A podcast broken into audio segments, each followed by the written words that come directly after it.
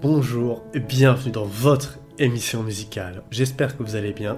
On se retrouve aujourd'hui pour un nouvel épisode. Et au programme, certainement la chanson la plus connue de tous les temps, Hey Jude des Beatles. La chanson a été écrite durant l'été 1968, peu après que Lennon ait entamé sa relation avec Yoko Ono et à son tour quitté le domicile conjugal de Cynthia, laissant derrière lui son fils Julian. En conduisant son Aston Martin jusqu'à Weybridge pour rendre visite à Cynthia et Julian, McCartney commence à écrire la chanson en pensant à leur vie changeante et à la route rocailleuse qui s'annonce. McCartney déclare dans Anthologie Je pense en tant qu'ami de la famille, me rendre en voiture à Weybridge et leur dire que tout va bien, essayer de leur remonter le moral, en gros, et voir comment ils vont. J'ai environ une heure de route, j'éteins toujours la radio et j'essaye d'inventer des chansons juste au cas où. Je commence à chanter Hey Jules, don't make it bad, take a sad song and make it better. C'est optimiste, un message d'espoir pour Julian. Allez mec, tes parents sont séparés, je sais que tu n'es pas heureux, mais ça va aller. Il ajoute Je finis par remplacer Jules par Jude.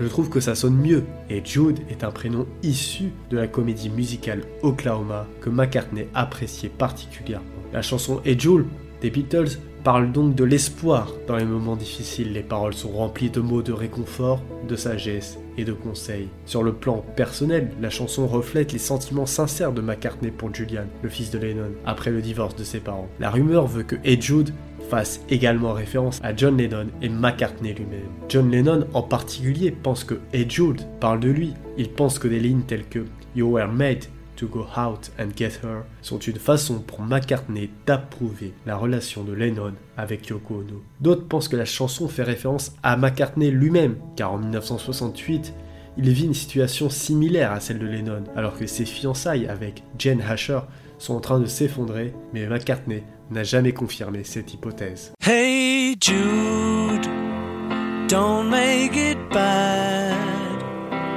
Take a sad song better. Remember to let her into your heart. Then you can start to make it better. Hey Jude, don't be afraid. You were made to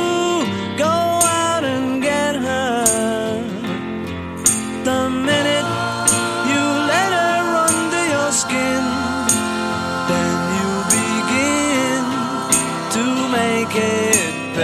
Le 26 juillet 1968, McCartney finit par jouer à John Lennon, le morceau qu'il vient de composer. J'ai terminé le morceau à Cavendish et j'étais dans la salle de musique à l'étage quand John et Yoko sont venus me rendre visite. Ils étaient juste derrière moi, au-dessus de mon épaule droite, debout, écoutant ce que je leur jouais. Et quand je suis arrivé à la phrase The movement you need is on your shoulder, j'ai regardé par-dessus mon épaule et j'ai dit Je vais changer ça, c'est un peu minable. Et John m'a dit Tu ne le feras pas, tu sais, c'est la meilleure épique du film. C'est ça la collaboration. McCartney poursuit Quand quelqu'un est aussi ferme à propos d'une réplique que vous allez supprimer et qu'il dit non, garde-la, alors bien sûr vous aimez cette ligne deux fois plus parce que c'est un petit chien errant, un petit cabot que vous étiez sur le point de mettre au rebut et qui a été récupéré et qui est donc plus beau que jamais. Le temps donne un peu de crédibilité aux choses, on ne peut pas la critiquer, elle a tellement bien marché. Mais quand je la chante, c'est là que je pense à John que je m'entends chanter cette phrase. C'est un point émotionnel de la chanson.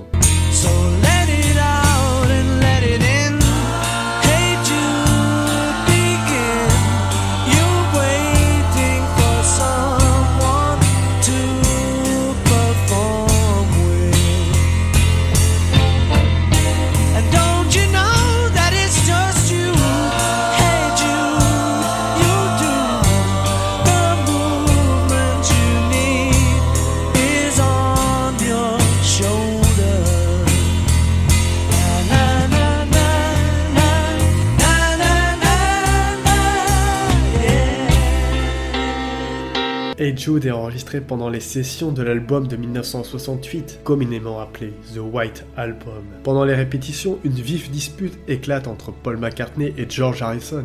Les suggestions de Harrison à la guitare ne correspondent pas à la vision de McCartney pour l'arrangement de la chanson et sont donc rejetées par McCartney. Cet incident met en évidence la capacité limitée de Harrison à apporter des idées créatives aux chansons de McCartney, ce qui contribue finalement à la dissolution des Beatles. Outre l'incident entre McCartney et Harrison, les répétitions révèlent le premier désaccord entre les membres du groupe des Beatles. La présence de Yoko Ono aux côtés de John Lennon joue un rôle important dans les tensions naissantes. Beatles enregistrent la piste principale de Hey Jude au studio Trident le 31 juillet 1968. Le groupe enregistre 4 prises, la première étant sélectionnée comme master.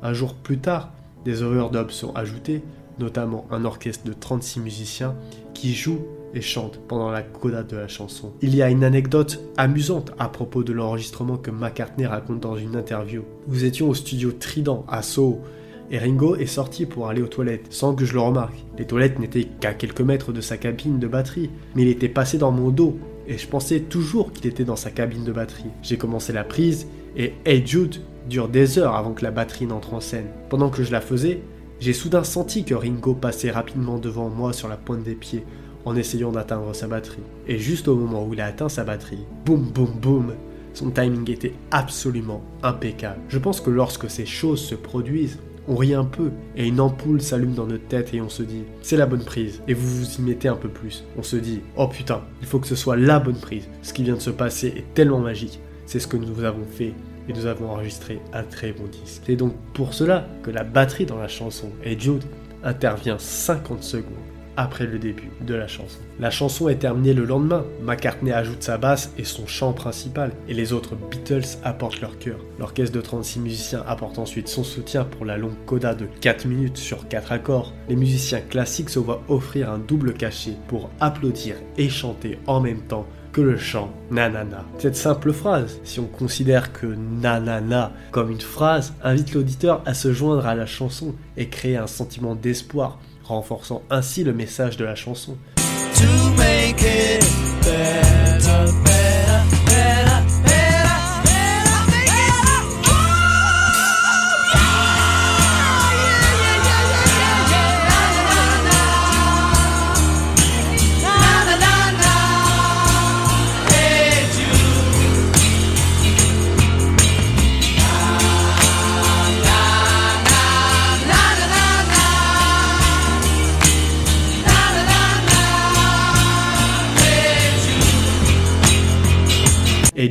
Est finalement sorti en single le 26 juillet 1968. Il s'agit du premier single des Beatles publié par Apple Records, le label fondé par le groupe. En raison de la coda prolongée, la chanson dure plus de 7 minutes, une décision risquée à l'époque car les stations de radio préférant les chansons plus courtes. Le 4 septembre 1968, les Beatles tournent des films promotionnels pour Hey et Revolution au studio de Twickenham à Londres. Au moins trois interprétations de Hey Jude sont filmées. Celle que l'on voit le plus souvent est un montage de deux d'entre elles. Seules les voix sont en direct. Pendant la première partie de la chanson, Paul McCartney chante en même temps que les voix en studio et improvise à la fin. Lennon a déclaré à David Sheff lors d'une interview devenue iconique Paul a dit que c'était la première fois que j'avais l'occasion de jouer avec lui. Paul a dit que cette chanson avait été écrite à propos de Julian, mon enfant. Il savait que je me séparais de Cynthia et que je laissais Julian. Il est venu en voiture pour dire bonjour à Julian.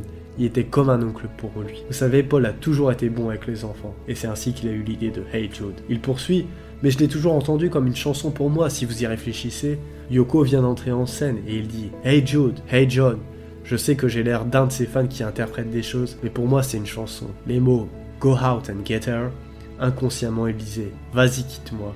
Au niveau conscient, il ne voulait pas que j'aille de l'avant. L'ange en lui disait Je te bénis. Le diable en lui n'aimait pas ça du tout parce qu'il ne voulait pas perdre sa partenaire. En 1987, McCartney fait part de ses réflexions sur la chanson à Julian Lennon, aujourd'hui beaucoup plus âgé, le fils du chanteur déclarant à Mojo en 2002. Il m'a dit qu'il avait pensé à ma situation toutes ces années auparavant, à ce que je vivais. Paul et moi avions l'habitude de passer du temps ensemble, plus que papa et moi. Nous étions très amis, et il semble qu'il y ait beaucoup plus de photos de Paul et moi jouant ensemble à cet âge qu'il y en a de moi et de papa. Cette chanson peut donc s'interpréter de plusieurs façons, qu'il s'agisse pour Julian d'un moment d'amitié, d'une main posée sur l'épaule du fils de son ami et d'un sourire complice qui le guide vers ce que pourrait être la vie, ou qu'il s'agisse d'une lettre adressée au fils de son ami, ou qu'il s'agisse d'une lettre adressée à John pour tenter de renouer avec lui, comme il l'avait fait auparavant. La vérité est que la chanson, comme toute grande chanson, peut être déplacée et repositionnée pour s'adapter à ce dont le public peut avoir besoin à ce moment-là. C'est une chanson pleine d'émotions, d'attention, de réconfort et d'amour. C'est une chanson qui ne ressemble à aucune autre. Voilà, c'est la fin de cet épisode